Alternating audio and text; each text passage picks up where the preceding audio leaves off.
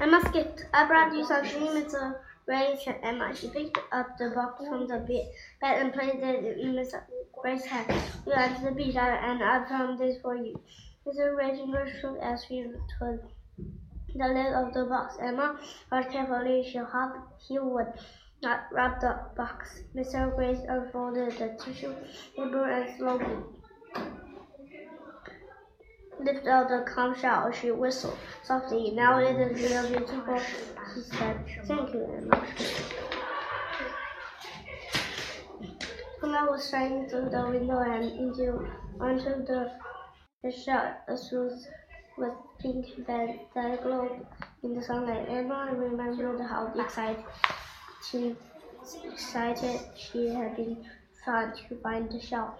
She had brushed up the sand and watched in the sheet she had saw Mr. Gray when she was young man. He had been the U, U period, S period, Navy, and had sailed to many places.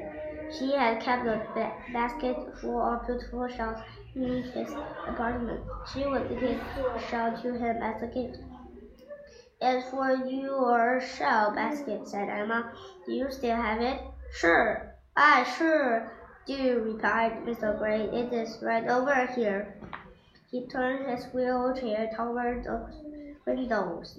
Then Emma saw the basket sitting in the windowsill. The basket had sat on Mr. Gray's windowsill back in the apartment too.